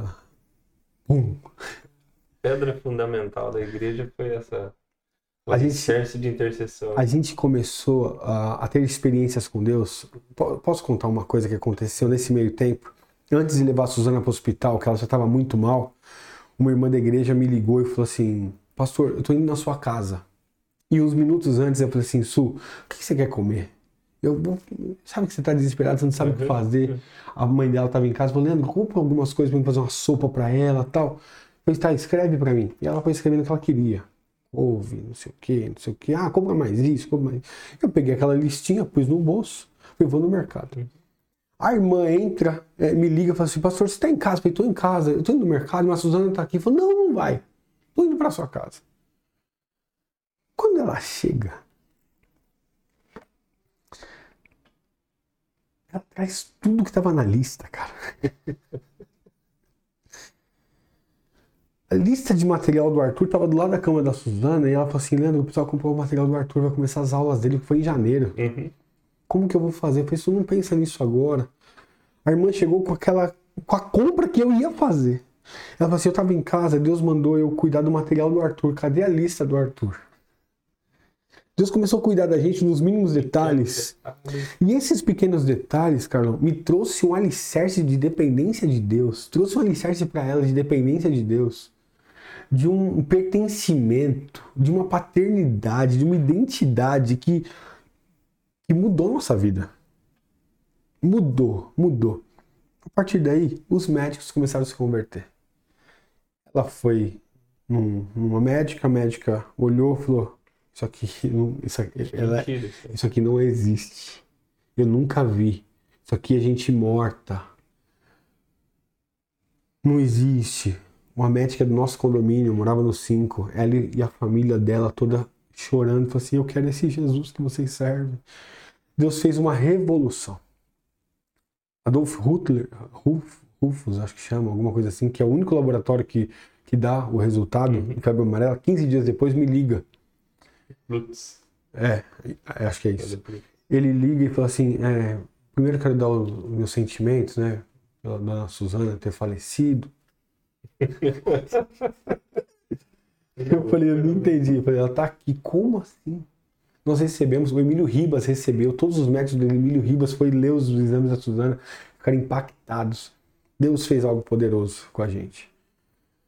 A cirurgia do câncer foi para junho. O câncer não cresceu, estagnou. Em junho era pra gente ficar 12 dias com ela internada. Nós ficamos um dia e meio no hospital. Secou. O câncer secou. Ele só arrancou aquela parte e foi embora. Então a gente viveu, no começo da igreja da Way, a gente viveu milagres que foram impressionantes. E o que, fazendo aquela ponte daquela última fala dos irmãos de lá, ninguém me ligou de lá. Eu fiquei 30 anos lá. E não é porque ninguém ligou porque eles são maus, que eles não gostam de mim, nada disso. Deus queria que eu tivesse esse, experiência essa experiência sua. com ele. De não, é, é, como o Jó, né? Que conhecia de ouvir falar nesses 30 anos, agora é de contigo. Agora é nós cara. dois, né? Vem cá, filhinho. Eu e você. E a Suzana, nós três, né? Então foi, foi uma experiência muito forte, assim, pra gente. E dali pra frente a gente teve várias de depender de Deus. As atitudes, as tomadas de decisão, como ouvir a voz do Espírito. Você começa a ter uma, uma relação, uma intimidade. íntima, mais, Mais próxima. Isso foi em 2018. 18. E foi o, o- ponto final ali do, do crescimento, da, de sovar a massa. né? Exatamente, E exatamente. agora a massa começou a crescer. A massa whey começou a crescer depois de bem whey. sovada. a Whey começou a ter um, um corpo, né? A Whey Uhum. começou a ter uma identidade. A gente começou a servir a cidade. E é isso. E a partir de 2018, é, a gente sempre fez muito curso de casamento. A gente acredita, Way House Church, caminho, Jesus é o caminho, ele transforma o marido, ele transforma o pai, porque ele transformou a mim, transformou minha casa, transformou a esposa e nos forma discípulos de Jesus. E hoje, desde 2018, começou a implantação de alguns projetos da Igreja Way, né? Sim. É, tem o projeto Docas, tem o projeto da, da escola hoje, que é o Ibate, mas qual foi o primeiro dos projetos que surgiu? É, o primeiro projeto que surgiu é, foi da, da, da Dorcas, Dorcas. projeto Dorcas. Por quê? O projeto Dorcas nasceu nos Estados Unidos. Eu fui na igreja Baptiste de Orlando conhecer a igreja, eles me levaram para fazer um tour. E a moça que estava me apresentando já há 10 anos na igreja, ela não conhecia o ministério de costura da igreja. Quando o elevador parou, ela olhou e falou assim: O que, que é isso aqui? E eu, muito curioso, falei assim: Eu quero conhecer. Uma, uma sala muito grande, de uns 200 metros quadrados, com muitas máquinas de costura e duas senhoras. Uma senhora que parecia muito minha avó, uma senhora bem fortona, assim, coque na cabeça, saião, e uma outra senhora magrinha também. E elas costurando e tal. E ali elas falaram assim: Eu sou Dorcas. E eu, eu amo Dorcas. Eu amo a história de Dorcas. Eu prego nos velórios Dorcas. E eu falei: Como assim a história de Dorcas? Ela falou assim: Aqui nos, no- nas maternidades de Orlando, todas as crianças que nascem recebem. E ela me mostrou um macacão. Tinha azul, rosa e branco. Então, um macacão e uma, um folder que as crianças que nascem em Orlando recebem. Eu fiquei encantado com aquilo. E ela falou assim: tem mais dois projetos. Outro é uma manta muito grossa, mas muito grossa. Que existem, acho que 100 mulheres que costuram aquela manta. E elas costuram e oram. Porque tem um hospital de câncer de feminino em Orlando. E elas entregam essa, esse, esse, esse cobertor, essa coberta para essas mulheres. E muitas delas recebem cura a hora que elas se cobrem. Impressionante. E o terceiro é, que é o mais impactante para mim, é um macacãozinho para doar para os pais que os nenês nascem mortos. Impactante. O que acontece em Orlando? Que quando uma criança nasce e morre, tem que fazer o enterro, uma família, um casal da família da igreja acompanha, doa é, e dá toda assistência psicológica, emocional, espiritual para a família. O projeto é muito, muito bonito, muito legal. Você tem um kit aí para Tenho, tenho, tenho. Estão fazendo hoje aqui também, né? É, nós, eu tenho um ministério chamado Projeto Dorcas, né? Esse ministério é, sabe aquele negócio do, do bibelô? É um xodózinho, É, o- né? é o meu xodó. Isso aqui é um travesseiro que nós temos várias dorcas aqui na, na igreja. Tem também uma, uma, uma coberta que elas fazem. Tem todo esse trabalho aqui das barrinhas que elas chamam, os bordados. Então, é, as crianças que nascem na cidade de Arujá, nas duas maternidades, recebem um travesseiro, recebem essa manta. E é claro, na Bíblia, que nesse caso aqui são 365 histórias bíblicas. É muito bacana esse livrinho. Tem um QR Code que eles leem e ouvem a história. Muito bacana. Tem esse kit também que é a Drogaliz, parceira nossa. Doa para as mães aqui da cidade. Tem a bolsa. E todos os dias a gente está nas maternidades, tanto do Hospital Ipiranga quanto do Hospital da Lila. A gente está lá. É, Eu quero ter, presentear vocês. Eu sei que vocês não têm criança pequena, mas Temos muitos filhos. tem muitos filhos. Temos muitos filhos. Tem neto. É, e a gente tem, tem, tem servido a cidade. Eu, eu penso que isso aqui é a maior semente hoje que a gente po- pode lançar. Tem um- muitos frutos do Dorcas, tanto aqui na igreja, como restaurando. Teve pessoas que voltaram para suas igrejas. Eu tenho testemunhos de pessoas que voltaram para suas igrejas, pessoas que, como assim? É, é- é do governo? 100% dos dízimos e ofertas que entram na igreja. Eu não tenho nada separado.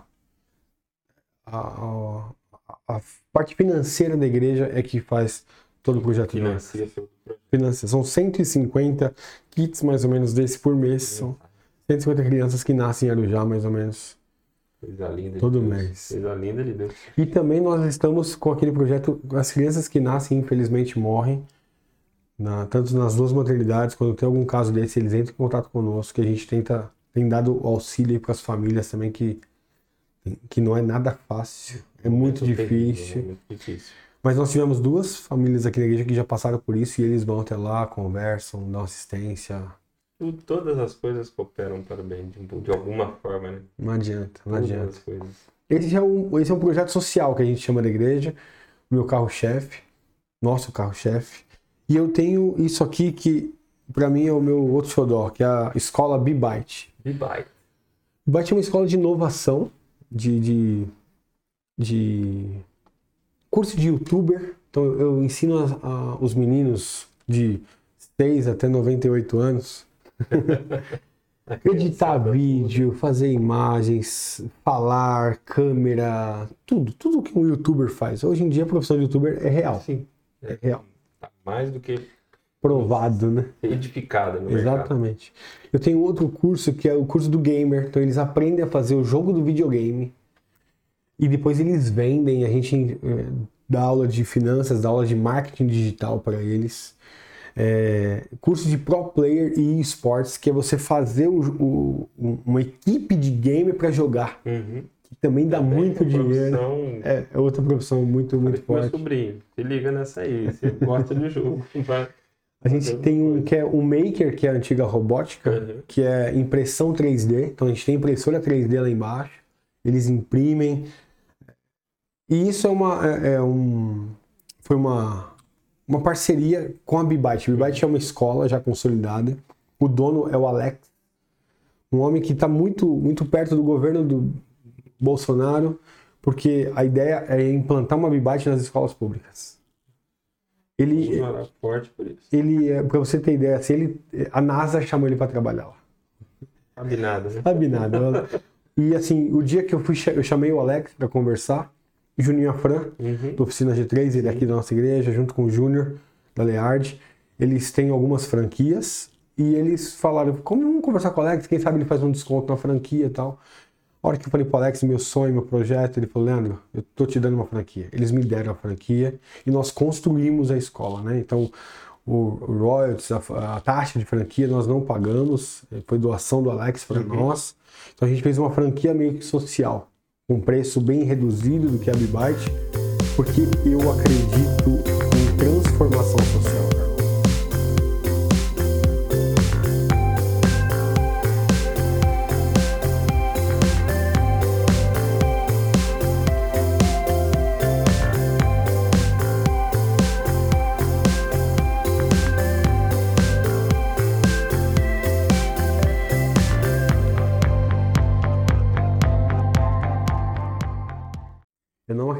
Assistência social. Hum, A igreja-.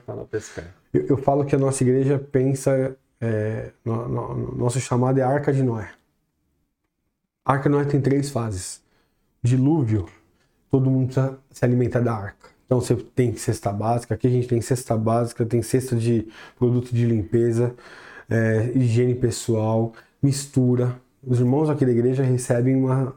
Eles recebem Cesta de verdade. É, é exatamente o que eu sempre falei para mim. assim, Ninguém vive com uma cesta básica. Aqui a gente implanta isso, porque a gente acredita na Arca de Noé.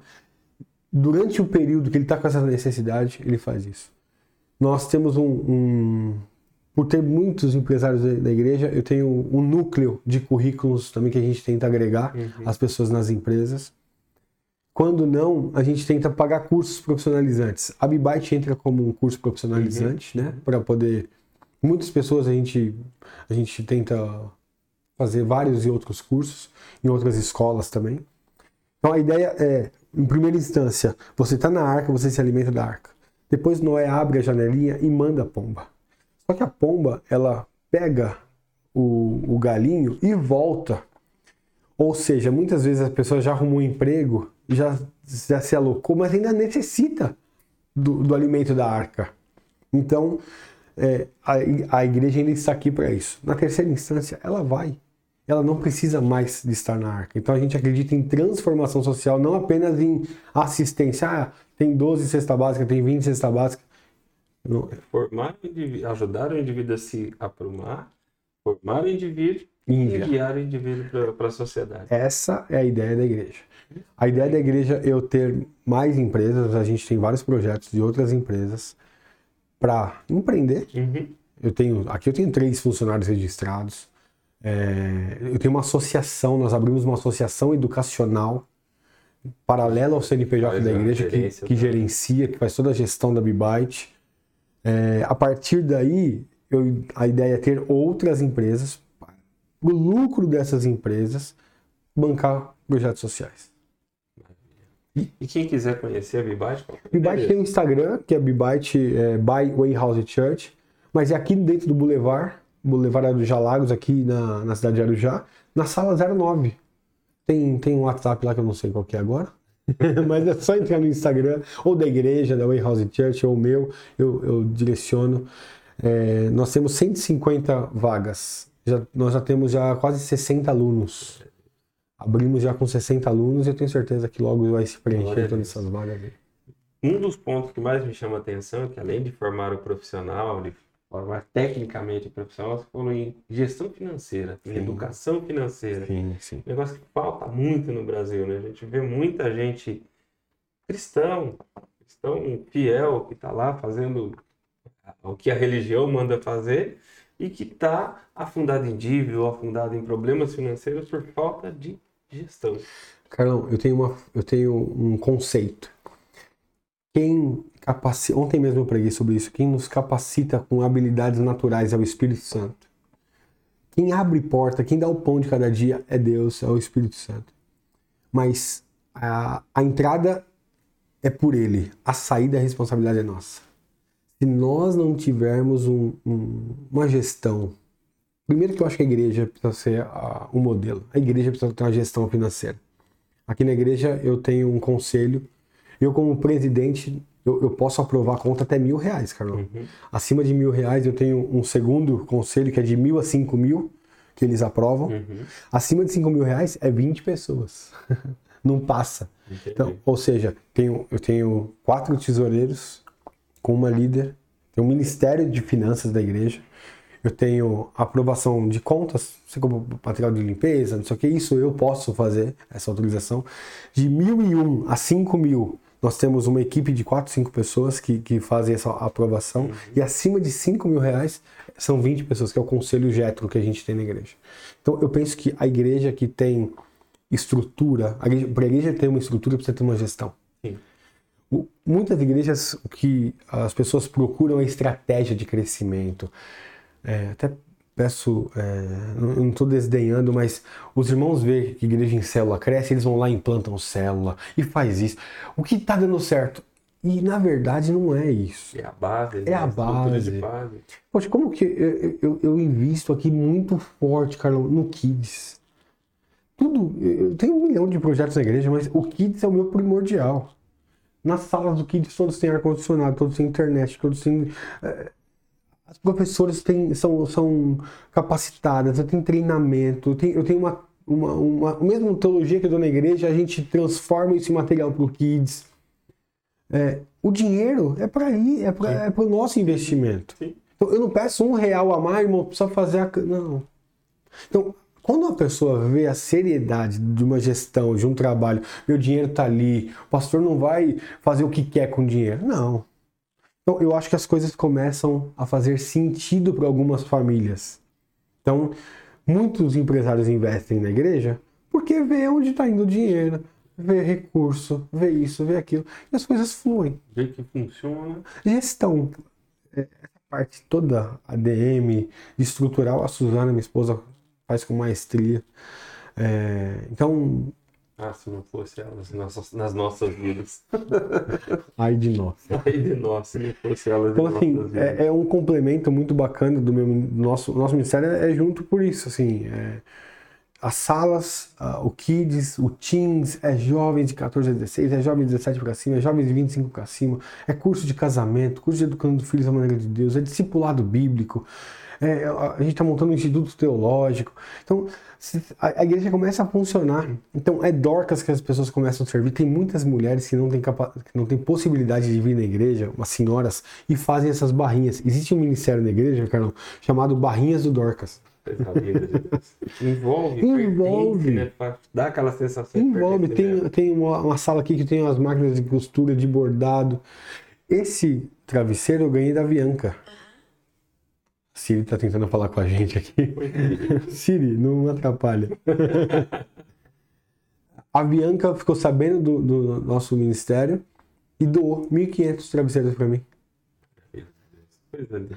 Quando a coisa tá é, é, organizada, o As próprio coisas fluem. Deus faz com que determinadas coisas aconteçam, né? Como a gente tem metas, objetivos, algo para fazer, né? Que a gente tem, sabe para onde tá indo, Exatamente. Deus te dá aquele empurrão. Exatamente.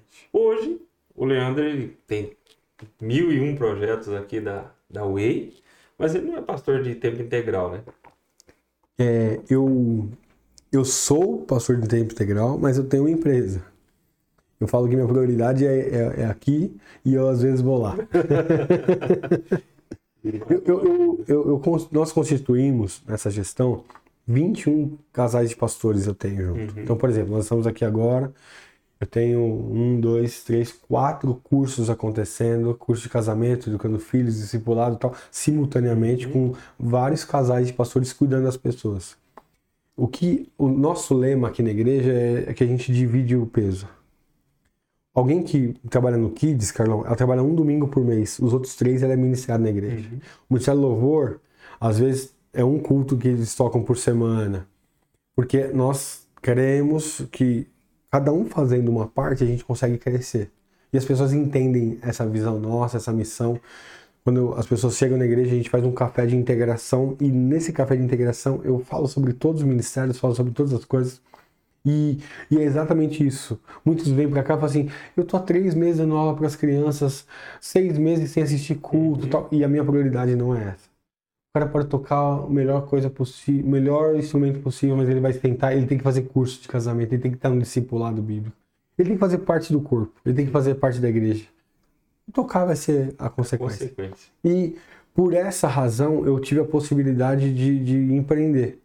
Veio uma oportunidade para mim de, como eu faço, fiz consultorias em algumas empresas, fazer a consultoria com a doutora Karen no, no, no consultório dela, e ela me chamou para ser sócio desse novo projeto. Então a gente tem uma clínica médica, do qual nós temos um laboratório, nós temos ultrassom, então você chega lá, você passa por um médico, médico nutrólogo, endócrino, tem ortopedista, tem ginecologista, passa por um médico especializado, passa por uma nutricionista, faz exames de sangue ali na hora, a gente tem coleta de exames de sangue na hora, faz ultrassom na hora, faz bioimpedância na hora e a gente tem um projeto de trabalhar pelo, pelo plano de saúde.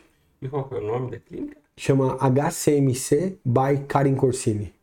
HCMC by Karen Corsini. Onde está localizada a Aqui no, no Boulevard também. Aqui A gente está tentando dominar o Boulevard. Ela pertence ao. Aqui nós, nós temos duas salas aqui, a 114 e 115, que a gente faz esse trabalho. Então, atendo alguns convênios, não atendo todos os convênios. E, assim, tem, temos transformado a vida das pessoas. E o foco da clínica é para adultos, para crianças, para. É, o foco da, da clínica é emagrecimento, longevidade, check-up. Tem muita gente que quer fazer check-up. É, e também tem um braço dessa empresa que eu levo o nosso consultório para dentro das empresas. Então, por exemplo, uma empresa que atende o nosso plano de saúde, eu levo o médico, eu faço a coleta lá. Então, você não tem o deslocamento do funcionário, você não tem o deslocamento. Poxa, para ele fazer tudo isso, ele vai demorar três dias, no mínimo. Em duas horas e meia, três horas, a gente faz todo o o processo. Até o ultrassom eu faço lá. É bem bacana mesmo. Então, e, e assim, fazendo lá, as empresas têm tido um, uma produtividade muito melhor, porque a gente trabalha na medicina integrativa. Então, a gente não trabalha por doença. O médico integrativo ele vai trabalhar na prevenção. Qual que é a raiz dessa dor que você está sentindo? Qual que, que, é isso? Então, às vezes é uma vitamina D que está baixa, às vezes a testosterona está baixa, não tem. Então, quando você leva, suplementa, é, muda a vida da pessoa. Tudo vai se acertando. Então, atestado, de, atestado médico para a empresa acaba, a, a, o funcionário trabalha com muito mais vigor. É isso. E a gente consegue conciliar a empresa com a, com, com a gestão da igreja, com os aconselhamentos. Hoje não é só eu que aconselho, tem, tem um pastor só de oração. O pastor Carlinhos, o pastor Thaís, são um casal de pastores só de oração na igreja, de intercessão. Liderança de, liderança de oração na igreja, liderança de casais, educando filhos. Então a gente tenta fazer com que é, a igreja se mova dessa forma. Em termos de projetos de futuro para a Way, o que você pensa da Way? Em abrir mais igrejas, em aumentar essa? Como que você pensa? No, no, nós estamos né, é, pensando em aumentar, possivelmente tem alguma novidade aí nesse primeiro semestre uhum. mesmo, é, se Deus assim aprovar. E o conselho. temos, temos orado, já, já não é de hoje, né? Já faz um ano que eu tenho orado, Deus tem pedido para Deus um lugar, um lugar. E o Senhor tem, tem nos levado aí para possivelmente nós sairmos dessa estrutura aqui e irmos para outra. Aqui em Arujá. Fora, eu já tive algumas oportunidades. Abrir em São Paulo, uhum. para abrir no litoral, para abrir em Mogi. Hoje eu tenho um núcleo em Guarulhos e tenho um núcleo em Mogi. Que é Pastor Léo, Pastor Glaucio em Mogi, Pastor Vaguinho, Pastor Milene em no Hotel Slavieiro, toda quarta-feira eles estão lá. E a gente tem semeado devagar. Eu sei que Deus quer que a gente abra outras, mas eu ainda penso, Carlão, que eu tenho quatro anos só de ministério, quatro anos e meio. A gente precisa ter um alicerce um pouquinho mais profundo. Agora que eu, por exemplo, curso de casamento, agora que é um material nosso. Uhum o curso de educação de filhos, possivelmente mês que vem vai estar pronto nosso, que a gente, que a gente montou. O discipulado já é nosso, eu tenho um, um, um discipulado bíblico de um ano e, e, meio. Então, agora que os materiais estão se, são, são se encaixando, sabe? Então, é isso, a priori é isso que a gente tem. É, e tem um ministério muito bacana que eu queria falar para você, que é o Irmãos à Obra. Uhum. Irmãos à Obra é uma. TV da torcida. Tem uma torcida aqui. Irmãos à Obra é algo que nasceu mesmo no coração da gente, porque alguns irmãos precisam de pequenas reformas. E quando você tem pessoas com, com possibilidades, é muito importante você fazer essa ponte. Eu acho que é, é imprescindível. E eu tenho uma equipe aqui na igreja, um engenheiro, arquiteto, tal, tal, pedreiro. E eu pedi para ir na casa da nossa irmã, Jandira, Falei, vai lá fazer uma análise, o que precisa fazer para a gente levantar custo e tal. Quando o engenheiro volta, fala assim, pastor, tem que fazer quebrar tudo. eu falei, não brinca não. Ele falou, não, tem que, tem que quebrar tudo e refazer, porque não tem estrutura, não tem alicerce, não tem nada. E eu chamei a igreja, antes da pandemia. Irmãos, é assim, assim, assim, o custo ficou em 100 mil reais, a gente precisa fazer essa casa. O que, que os irmãos acham? Os irmãos na hora, o pastor, vamos embora, vamos pra cima. A gente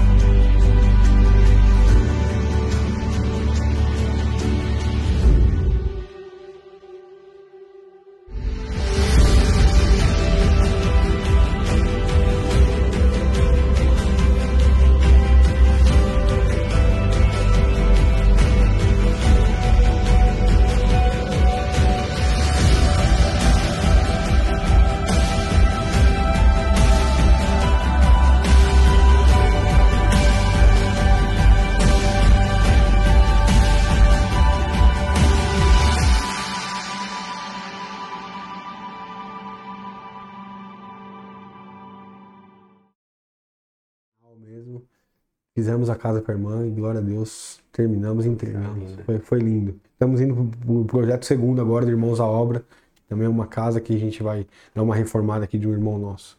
Coisa linda.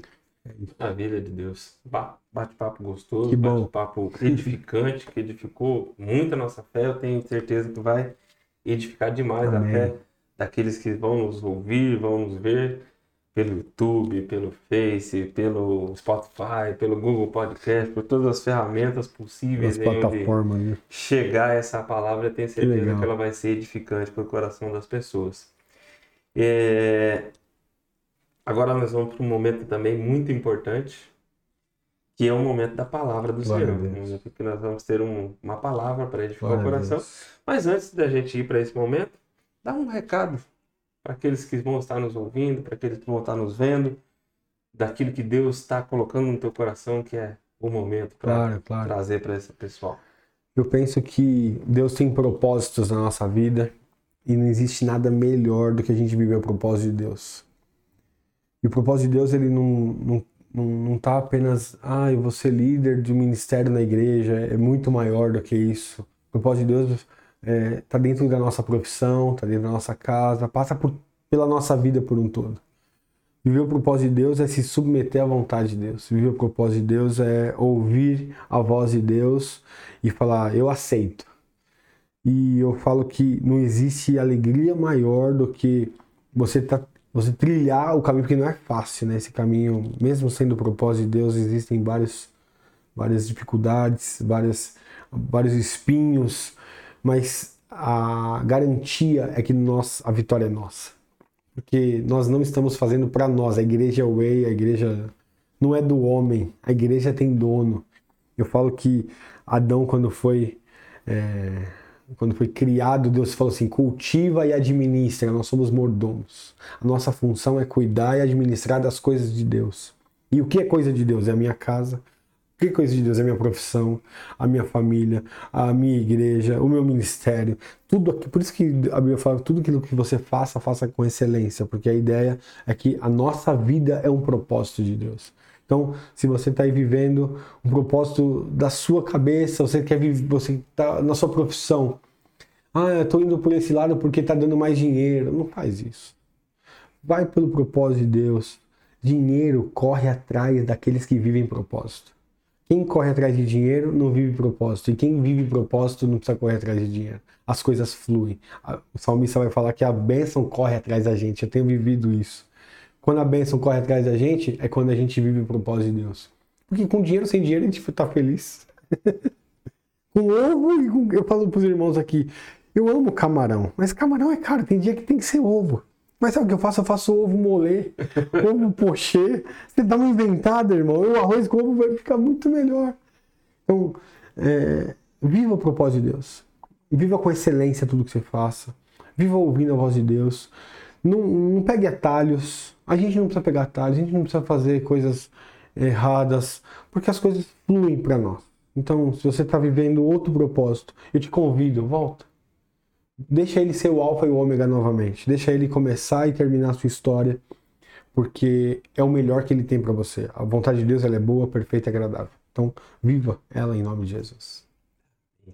Glória a Deus. Agora sim, vamos para o momento da palavra do Senhor.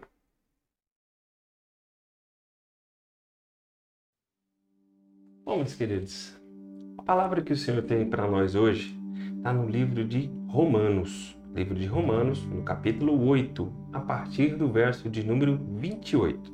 Romanos 8, capítulo 28, onde Paulo escreve a seguinte palavra: Sabemos que Deus age em todas as coisas para o bem daqueles que o amam, dos que foram chamados de acordo com o seu propósito.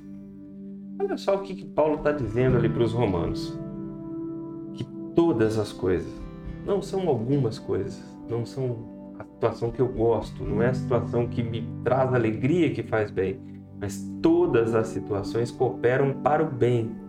Aquela situação difícil que você passou com o dinheiro, aquela situação difícil que você passou com a saúde de alguém ou com a sua própria saúde, aquela situação difícil que você está passando agora nesse momento pós-pandemia, que foi um momento onde muitas pessoas perderam entes queridos, onde muitas pessoas perderam empregos, onde muitas pessoas perderam aquilo na, na, no qual elas se apoiavam para viver. Deus está falando para mim e para você que todas essas coisas, a pandemia, a guerra, tudo que está acontecendo, tudo isso coopera para o bem. Mas para o bem de quem? Para o bem daqueles que o amam. O grande segredo está aí. A grande sacada dessa palavra é que todas as coisas sim cooperam para o bem, mas daqueles que amam ao Senhor. Amam ao Senhor, não amam as mãos do Senhor, não amam aquilo que o Senhor tem para dar, não amam apenas aquilo que o Senhor tem para fazer de benefícios na nossa vida, mas amam ao Senhor, que primeiro Ele nos amou. Segundo a palavra do Senhor nos diz também em João capítulo 3, verso 16, Ele nos amou primeiro e nos amou com um amor tão intenso que aquilo que Ele tinha de mais precioso, Ele entregou por mim e por você. E nós não queremos entregar nada, nós queremos sempre ter, ter, ter, receber e cada dia mais receber. E chega na hora de nós entregarmos alguma coisa, chega na hora de nós perdermos alguma coisa, entre aspas, porque aqueles que amam a Deus nunca perdem, pois todas as coisas, todas as coisas cooperam para o seu bem se você amar ao Senhor. Amam. E quem ama? Aqueles que foram chamados de acordo com o seu propósito. Qual é o teu propósito? Por que você tem vivido? Para que você tem vivido? Você já descobriu esse propósito? Durante essa conversa, esse bate-papo tão legal que nós tivemos, nós vimos primeiro um menino, um garoto, que estava ali tentando achar qual era o propósito dele. Ele achava que o propósito era ser um músico. Ele achava que o propósito era tocar guitarra, era tocar um contrabaixo. Ele achava que o propósito era estar na igreja. Mas ele só foi descobrir o real sentido da palavra propósito quando algo começou a ser tirado dele. E nós nos tornamos muito reativos quando algo começa a ser tirado de nós. Mas é nesse momento, quando algo começa a ser tirado de nós, é que vai fazer a diferença, é que a chave vai virar. Pois nesse momento, quando algo é tirado de nós, ou nós nos aproximamos de Deus e buscamos Ele com toda a força do coração, e a partir daí começamos a viver o tal do propósito, ou nós nos afastamos de vez desse propósito. E aí todas as coisas não vão ser boas, todas as coisas não vão em prol daqueles que não amam a Deus e não vivem segundo o seu propósito. Segue Paulo dizendo: Pois aqueles que de antemão conheceu, ele já te conhecia, ele sabe quem você é, muito antes de você ouvir falar de um Deus, muito antes de você ouvir falar de um Jesus. Porque muitas vezes você nasceu sim numa ouvindo dentro de uma igreja, mas você ainda não teve um encontro real com Cristo.